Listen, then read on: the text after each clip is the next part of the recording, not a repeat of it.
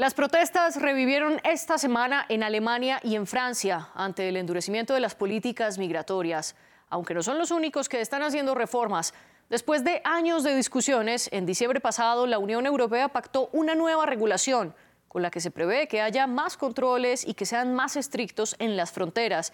Y también la norma facilita las expulsiones en caliente. Esto es devolver a los migrantes a sus países de origen antes de que soliciten asilo en cualquier territorio europeo.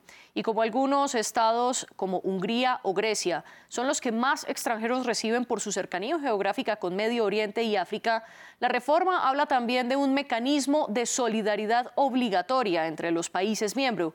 Esto para repartir la cantidad de migrantes. Y el país que no quiera recibirlos deberá pagar 20 mil euros por cada uno de ellos. Ahora en Alemania el medio Correctiv publicó que en el país se estaba hablando de expulsar masivamente a los migrantes, según se discutió en una reunión secreta. Veamos qué está pasando.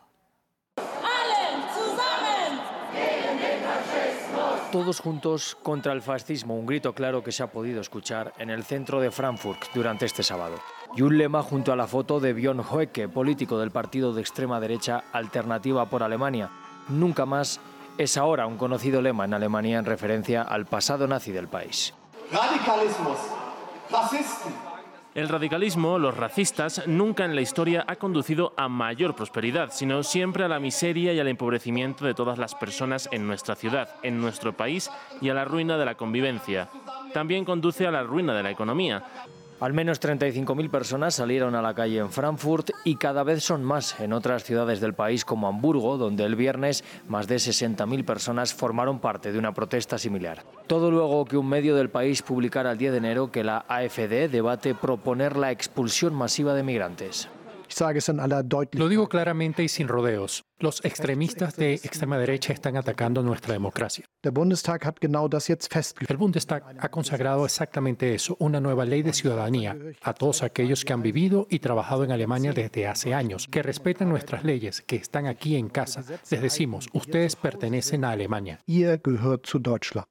Se trata de una ley que facilita los requisitos para obtener la ciudadanía y la doble nacionalidad una ley por la que la derecha y la extrema derecha han protestado, en un momento en que la AFD se coloca como segundo partido con mayor intención de voto en las encuestas. En el caso de Francia, el gobierno de Emmanuel Macron contó con el respaldo de la extrema derecha de Marine Le Pen para aprobar una nueva ley de inmigración en la Asamblea Nacional, la Cámara Baja del país. El último texto aprobado restringe las prestaciones sociales para los extranjeros indocumentados y las limita según el tiempo que lleven en Francia y si trabajan o no. También revive el delito de residencia ilegal, que había dejado de existir hace algunos años en Francia y que permitía multar a los extranjeros hasta por 3.750 euros e incluso enviarlos a la cárcel. Por normas como esta, organizaciones como Amnistía Internacional, critican que la Unión Europea en bloque y particularmente algunos países están afectando el derecho al asilo y tratan cada vez más como delincuentes a los migrantes. ¿Por qué la Unión Europea está endureciendo sus políticas migratorias? ¿Es una victoria de la extrema derecha que garantiza la seguridad y el empleo en los países? ¿O por el contrario, es un retroceso en el progresismo del bloque? Es lo que analizaremos y discutiremos en nuestro debate de hoy. Para eso, desde Madrid nos acompaña Carlos Puente Martín analista internacional, abogado, experto en ciencias políticas y derecho europeo y doctor en ciencias económicas cum laude. También en la capital española está Cristina Fuentes. Ella es doctora en comunicación y migraciones, profesora de la Universidad Rey Juan Carlos y coordinadora de investigaciones de la Fundación Por Causa, una red de profesionales que busca ampliar las narrativas sobre la migración. A los dos les doy la bienvenida a nuestro programa y les agradezco por estar en este debate. Antes quiero invitarlos a participar a través de las redes sociales con el hashtag El Debate F24. Nos encuentran en redes sociales como arroba France24-ES. Este y todos nuestros programas están en YouTube y pueden escucharlos a través de Apple Podcast, Spotify, Deezer y TuneIn.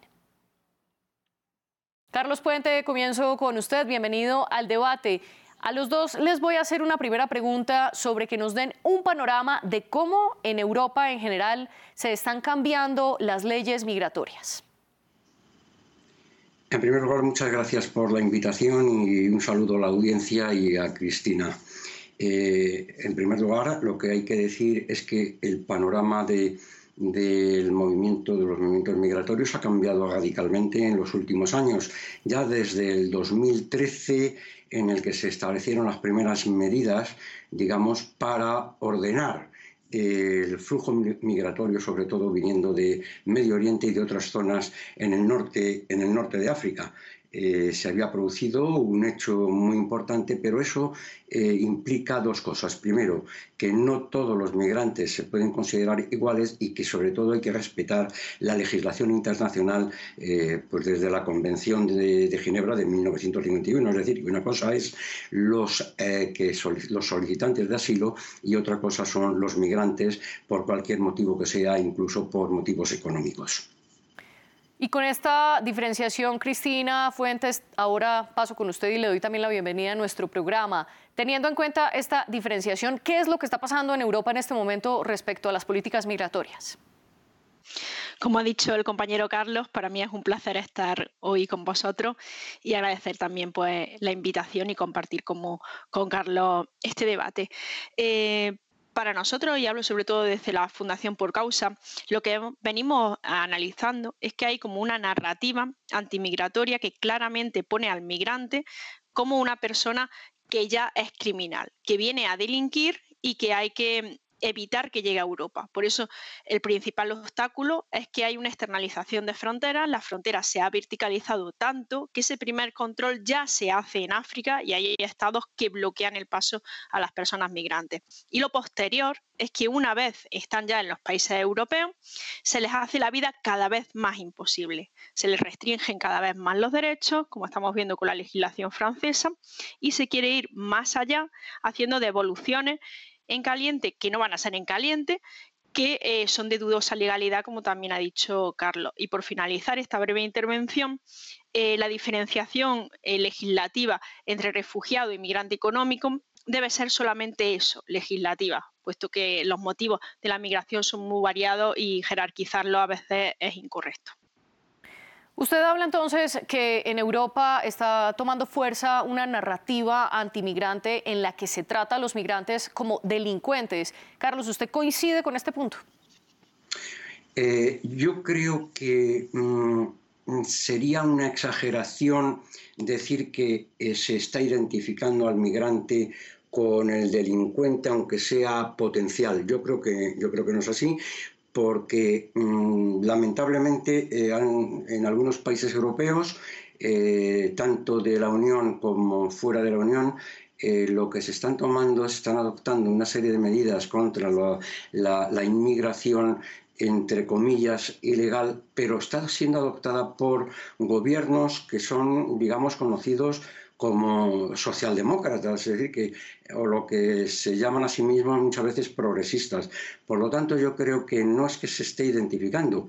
Ahora bien, eh, lo que sí es cierto es que eh, la marea humana, provocada muchas veces por las guerras, eh, por las guerras cuya causa se encuentra en los propios países europeos y en Estados Unidos, que son los que han provocado esos movimientos en algunos países árabes y que esas revoluciones que han sido lamentablemente un fracaso, han producido, insisto, una marea humana en busca de salir de esa eh, miseria que ha sido creada por otros países, por invasiones, por guerras y sobre todo muchas veces por explotaciones de determinados recursos que lo que hacen es empobrecer al país origen de esos eh, de, esos migrantes, como se, denomina a este conjunto.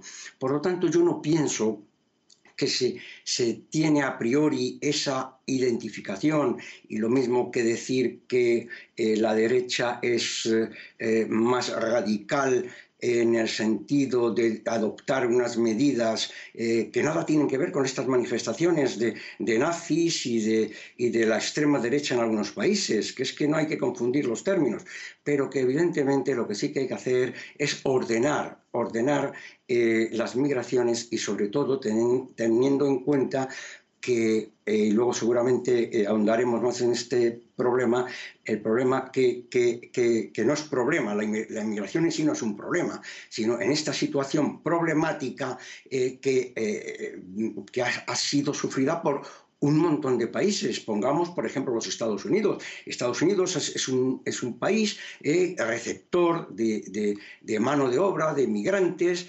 desde hace ya más de dos siglos. Por lo tanto, yo creo que conviene tener en consideración esta diferencia y, sobre todo, no mm, poner unas comillas donde no se corresponden. No se puede equiparar a un migrante con un, eh, con un delincuente. No es así. Usted hablaba que lo que están haciendo gobiernos progresistas es ordenar las migraciones. Al respecto, antes de hacerle la pregunta, quiero hacer una claridad. En Alemania, lo que está proponiendo el gobierno de Olaf Scholz es facilitar requisitos para obtener ciudadanía y doble nacionalidad, algo que puede facilitar la vida de los migrantes. Y lo que se está discutiendo fueron las revelaciones del medio Corrective, en el que afirma que altos líderes de Alternativa por Alemania o el partido AFD por sus siglas en alemán estaban reunidos en secreto discutiendo una supuesta eh, migración o salida masiva de los migrantes, una deportación masiva de Alemania. Esto, sin embargo, no corresponde a lo que ha dicho públicamente el gobierno. A diferencia de esto, en Francia sí existe en discusión una ley y una reforma migratoria promovida por el mismo gobierno de Macron, que como usted decía es un gobierno progresista. ¿Por qué entonces son los gobiernos progresistas, Cristina, los que están promoviendo estas reformas migratorias? ¿Cómo explicar esto? Bueno, yo creo que es que es en bloque la Unión Europea, es decir, viene de las políticas de gestión migratoria de la Unión Europea iniciada mm, desde el acuerdo Schengen, es decir, hacer más difícil a las personas que vienen de países exteriores a esa Unión Europea tanto su acceso como su estancia, ¿no? Todavía no se les llega a considerar de pleno derecho como ciudadanos, siempre se quedan en una ciudadanía de segunda o de tercera. Entonces, a mí personalmente eh, no me gusta diferenciar entre gobiernos más tendentes a la izquierda o más tendentes a la derecha en la gestión migratoria, porque nuestra práctica ha sido exactamente igual. Por ejemplo, en el caso español, eh, los gobiernos ¿no? del Partido Popular, que es más el centro derecha español, ha hecho más regularizaciones de personas migrantes que la izquierda o el centro izquierda cuando ha gobernado. Entonces, la migración se utiliza en muchos casos como moneda de cambio o por intereses partidistas. ¿no?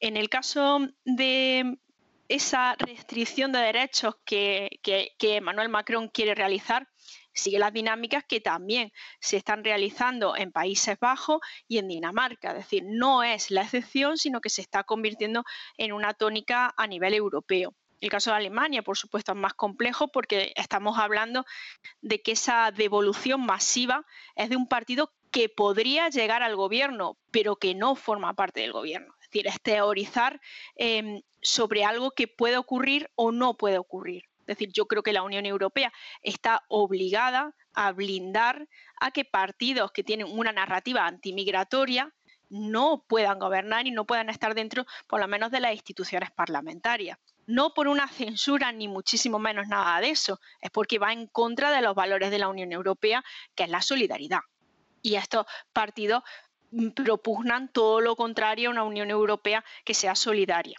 con las personas migrantes. Recordemos, y finalizo mi intervención con esto, que las personas que emigran no quieren abandonar sus países porque sí, porque tienen eh, fuerzas mayores o motivos para iniciar un proceso de migración que puede durar inclusive, y lo tenemos en por causa, muy trabajado, de 10 a 12 años hasta que se llega a Europa. Es decir, no se sale un día de, Senegal y se llega a Francia. Es decir, es un proceso largo en el que muchos de ellos pierden la vida por el camino. Entonces, vamos a entender como un poco eh, la magnitud del tránsito migratorio. Antes de hablar de cuáles son esas causas de la migración, quiero volver sobre un punto que usted hablaba antes y son las causas de las reformas migratorias que estamos viendo en la Unión Europea. Previamente usted nos hablaba que esto responde a una narrativa antimigrantes de tildarlos de delincuentes, algo con lo que no coincide Carlos. Carlos, para usted entonces, ¿cuál es la razón por la que la Unión Europea en bloque y diferentes países miembros de la Unión Europea están endureciendo sus políticas migratorias y de asilo?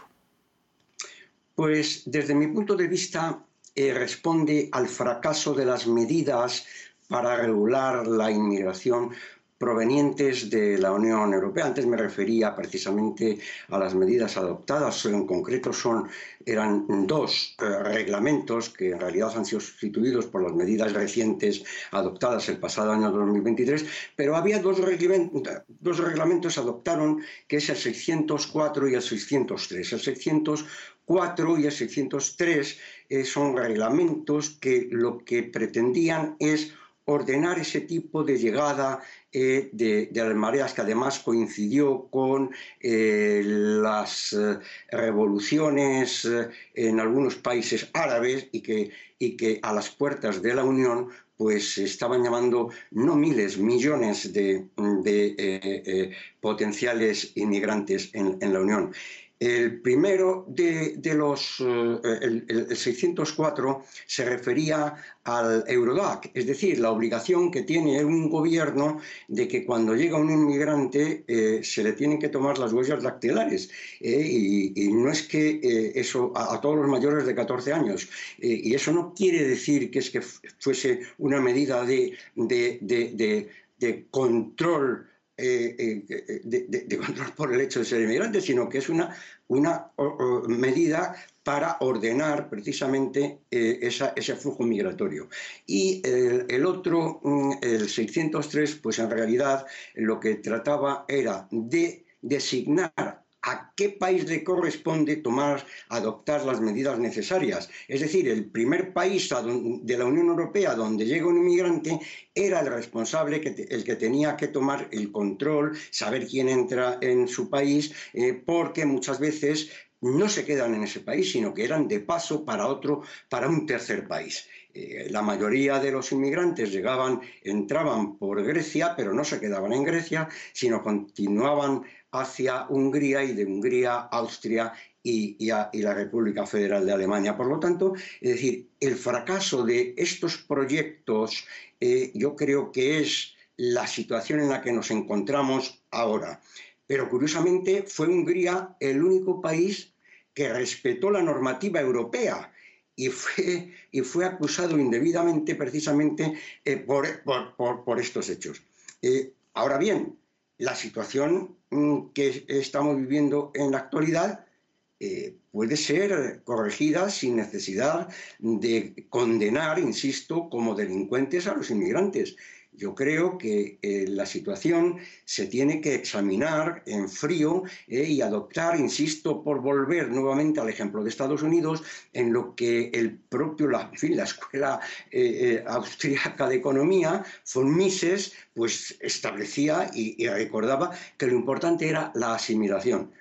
No hay más que recordar la gran invasión, entre comillas, de emigración china en el siglo XIX, pero la sociedad americana los asimiló y no digamos pues la gran eh, cantidad de emigrantes europeos eh, que llegaron al continente norteamericano y que tuvieron esa asimilación y eh, se conformaron a las leyes existentes en el país. Algo parecido yo creo que deberíamos adoptar en la Unión Europea.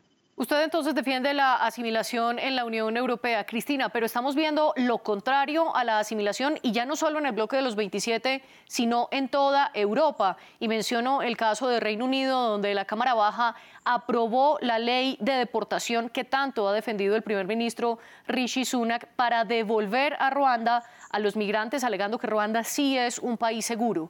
¿Está entonces en contra de la asimilación Europa en general? ¿Hay un viraje en ese sentido? Personalmente el concepto de, asimilación no me parece que actualmente se pueda utilizar. Eh, son conceptos totalmente fuera de, la sociedad global en la, que, en la que nos movemos. Y a veces, ¿no? cuando se escucha un discurso migratorio, parece que tratamos la migración como en bloque, es decir, es como los migrantes como algo compacto que se le puede mover y los deshumanizamos completamente. Son personas, es decir, personas que tienen como su formación, llegan a diferentes países y con diferentes perspectivas. No podemos tener ese, esa manera ¿no? de tratarlos como si fuesen bloques de que ahora nos estorban y los mandamos a Ruanda y sin tener ningún conocimiento sobre el país y también teniendo la visión de ¿Cómo que Ruanda es un país seguro? ¿no? Tampoco hay garantías, ¿no? ¿Y por qué hay que mandar a personas a un país donde no desean estar? O sea, es completamente irracional bajo nuestra perspectiva de derechos humanos. Parece que olvidamos el hecho de que cuando estamos hablando de migrantes, estamos hablando de personas en tránsito migrante que han decidido iniciar un viaje migratorio. Es que deshumanizamos completamente, igual que tratamos a veces la perspectiva de que África es un país en el que hay que bloquear casi la migración, hacemos exactamente lo mismo. Es decir, esa perspectiva, ¿no? De mandamos a otro país a, los migrantes que nos estorban o que nos sobran, me parece completamente una narrativa deshumanizadora y hasta cierto punto eh, cruel y, y, bastante, bastante dura, ¿no? Entonces, completamente estoy muy en desacuerdo. Y en esa misma línea le quiero preguntar, cuando usted habla que los migrantes no son un bloque, ¿qué clase de migrantes son los que está necesitando Europa o por el contrario, cree usted que Europa no necesita ningún migrante? No sé si es para mí la pregunta o para Carlos. O para usted y luego se la replico a Carlos. Perfecto, vamos rapidísimo esa es como la perspectiva más economicista ¿no? de, las migraciones. ¿no? Eh, eso se suele utilizar bastante cuando se hacen procesos de regularización. Eh, necesitamos, como si fuese una oferta de empleo, eh, tantos puestos para la agricultura, que por ejemplo en el caso español se ve afectado mucho por, la agricultura, la necesidad de mano de obra, que sean pues varones jóvenes en edad de trabajar y que puedan cotizar en España porque Europa tiene un gran problema de, retroceso de su población y necesita pues, personas jóvenes que además aporten a ese sistema como de pensiones. ¿no?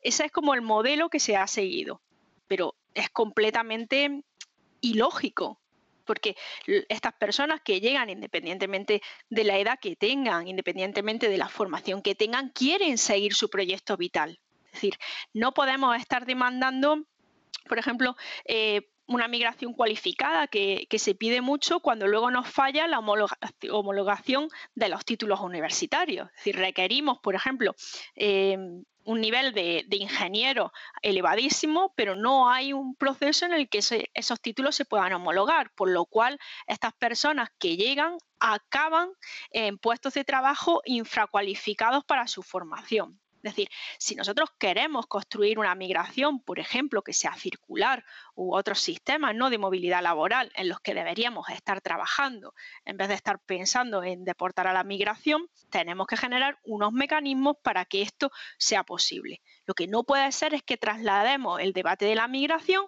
hacia hay que bloquearlos para que no lleguen a Europa y si llegan hay que devolverlos porque ahora mismo no los necesitamos. Insisto, para mí eso es deshumanizar las migraciones.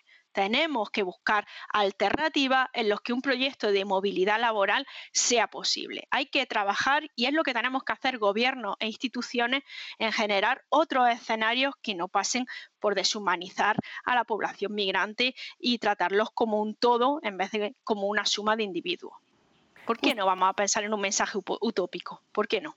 En efecto, yo hacía la pregunta más hacia el lado económico, tal como usted lo planteó, porque hay unas cifras de la Unión Europea que muestran que la mayoría de los migrantes que entran al bloque se dedican a trabajos en hoteles, en servicios auxiliares, en trabajo doméstico y en construcción, es decir, una mano de obra no tan calificada como la que usted está hablando y tal como usted lo mencionaba, algunos países están pidiendo mano de obra calificada y un poco deshumanizando a los migrantes, eh, lo pongo en palabras suyas. Carlos, ¿usted coincide con este punto de Cristina en que el bloque deshumaniza a los migrantes? Bueno, yo no puedo compartir, no puedo compartir esa opinión porque es una auténtica contradicción. Yo creo que mi compañera de, debate, pues, eh, eh, eh, en fin, se puede compartir con ella, pues, la ilusión, como ha dicho ya, la utopía, porque es lo que en realidad es. La realidad es otra. En primer lugar, la solidaridad se muestra teniendo en cuenta el respeto a los emigrantes eh, eh, que salen de esos países que no son viejecitos, no son personas mayores, son jóvenes en edad verdaderamente de formación y algunos con alguna conformación determinada, pues lo que hacen es descapitalizar los países de origen. Por lo tanto, yo, mm, francamente, desde el punto de vista de la solidaridad internacional y el respeto a los derechos humanos, no, no se puede compartir ese punto de vista porque estamos contribuyendo a descapitalizar aún más esos países que normalmente están en manos de sátrapas y que eh, prácticamente no conceden ningún tipo de derecho a su población. En el caso europeo lo vemos eh, y lo vemos eh, constantemente y cuando yo me refiero me refiero a la asimilación, es lo que pasó en Estados Unidos. En Estados Unidos la asimilación era comportarse, que además lo, dicen, lo, dice el protocolo de 1967 en las Naciones Unidas, y ya me refería eh, eh, antes en el, en el, artículo 2 de, que, que, que prácticamente establece los derechos que tienen los emigrantes, pero también las obligaciones respecto al país que les acoge. ¿Eh? Entonces está claramente que hay que respetar las leyes, hay que, ser, hay que asimilar las costumbres del país que te acoge.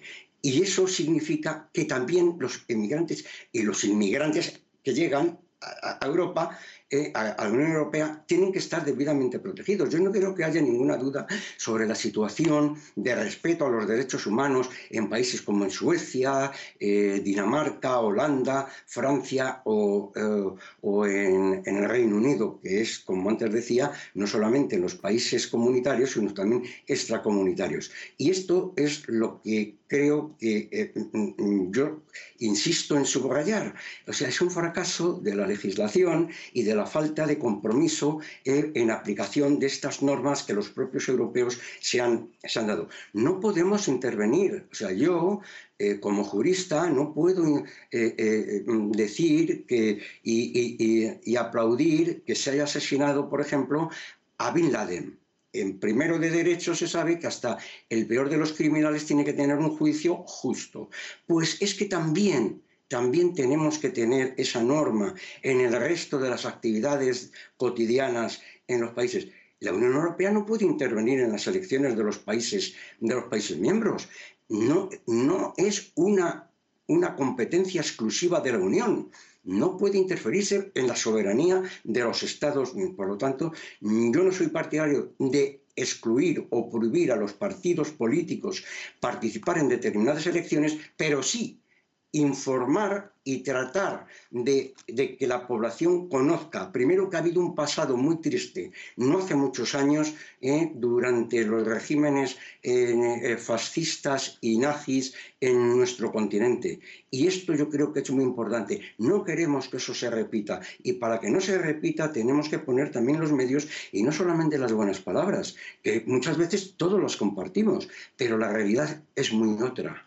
Cristina, quiero pedirle su réplica a Carlos, sobre todo en dos puntos. Él habla que aceptar a los migrantes, sobre todo aquellos que están en edad de trabajar, lo que hace es descapitalizar a los países de origen y, por otro lado, que estos migrantes deben asimilar las costumbres del país al que llegan. Y es esa asimilación un debate de larga data, principalmente en Francia. Por supuesto. Eh, voy a contestar a la perdón, no me sale la palabra. Descapitalización. es complicadísima. Eh, de los países de origen con simplemente un mero ejemplo, ¿vale? Que a veces es más ilustrativo que, que hablar demasiado. El caso de Senegal es un claro ejemplo de ello. Las personas ¿no? que están saliendo de Senegal y actualmente pues son bastante numerosa, están saliendo cuando llegan a, las Islas Canarias de España con el mismo discurso y el mismo motivo principal de por qué salen. Eran personas que vienen de familia de pescadores. Y han sido, y además hay muchas metáforas de, cómo se está utilizando los vehículos, no los navieros que antes era para pescar y ahora son para migrar. ¿Por qué migran? Porque es que esos caladeros pesqueros han sido explotados por países europeos desde hace, desde 2001 hasta 2005 que empezaron a sumarse países europeos, principalmente España, Francia y Noruega, aunque no forma parte de la Unión Europea, que han utilizado esos caladeros dejando a la población mm, autóctona, es decir, a la población senegalesa, sin esa oportunidad. Es decir, hemos mm, saqueado una de sus principales fuentes de, de productividad en nuestra finalidad y ahora queremos que no vengan. Es decir, eh, no estamos haciendo un, uso adecuado de los recursos de África. Igual puede ser el caso de Níger y de una multiplicidad de países que ahora se ven en ese proceso. Es decir, no podemos, Argelia utilizó, por cierto, esa narrativa durante un tiempo para evitar la migración, que era la de eh, la estás fallando a tu país si te vas a Europa.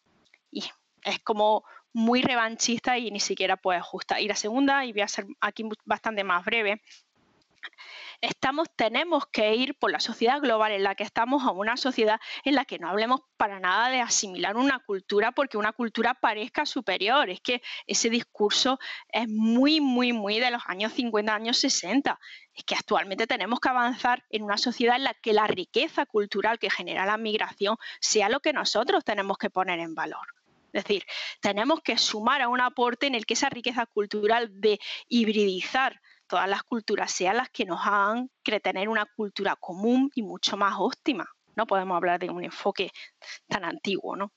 Ustedes siguen entonces con la diferencia sobre asimilar o no y qué debe pasar en cuestión de los migrantes para acercarnos a nuestras conclusiones. Yo les pongo sobre la mesa un, debate o una pregunta mejor y es cuál es el papel de las diferentes visiones políticas. Cristina, usted anteriormente decía que esto no depende de ideologías y que diferentes gobiernos han actuado de una manera similar, pero ¿usted insiste en ese punto o quizás haya alguna influencia de partidos de extrema derecha o alianzas entre estos partidos y los partidos más demócratas para hacer estas reformas políticas y en muchos países en tiempos electorales.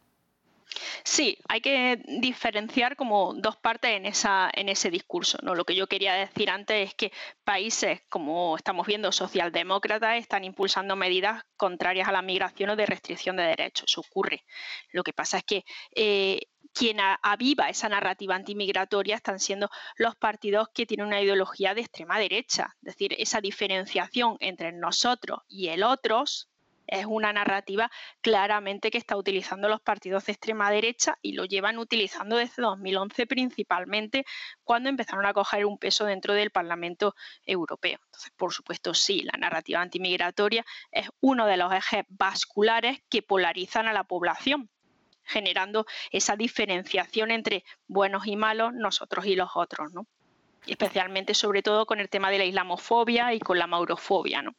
Usted habla entonces del papel de la extrema derecha, sobre todo a raíz que ha ganado más poder político en la Unión Europea y en los diferentes países del bloque y que ellos están impulsando una narrativa de nosotros y los otros. Carlos, ¿usted coincide en este punto o difiere y cuál es el papel que usted le acuña a la extrema derecha en todo esto?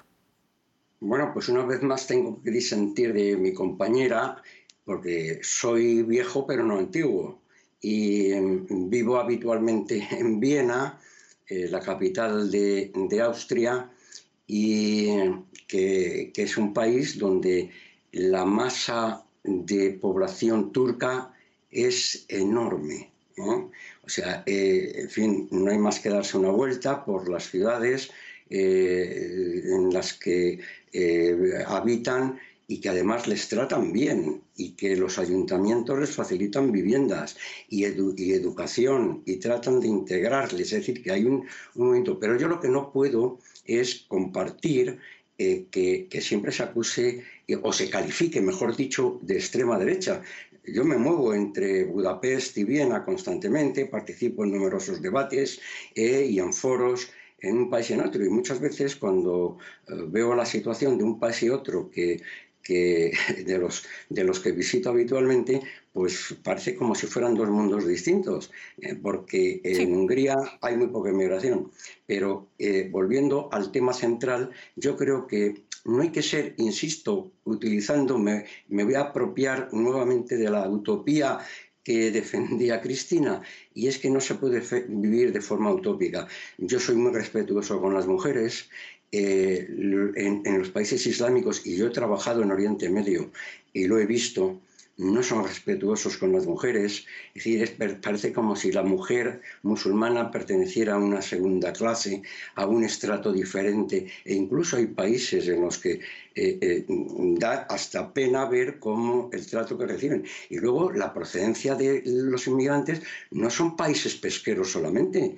Nigeria es uno de los mayores productores de petróleo ¿eh? y, otros países de, la África Central subsahariana son países productores de grandes eh, de grandes materiales y por lo tanto no creo que esté justificado el, argumento. Desde luego yo no lo puedo compartir. Yo entiendo que, bueno, gran parte del, del discurso pues, que, que tenemos en nuestros días pues sea ese.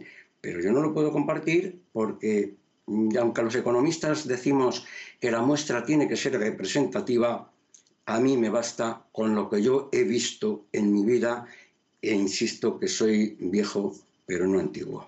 Carlos, pero no me respondió la pregunta sobre el papel de la extrema derecha. Lastimosamente se nos acaba el tiempo y antes de agradecerles quiero dar un dato para cerrar que es de la misma Unión Europea y que creo que es muy representativa y es de los 446 millones de personas que habitan en los 27 países del bloque, solo el 5,3% son extranjeros, es decir, 23,8 millones de personas, esto según las cifras más actualizadas que están al 2022. Carlos Puente de Martín y Cristina Fuentes, gracias por contribuir a este debate tan interesante y a ustedes también gracias por sintonizarnos aquí en France 24. Las productoras de este programa fueron Laura Garzón y Tania Herrera. Sigan con nosotros.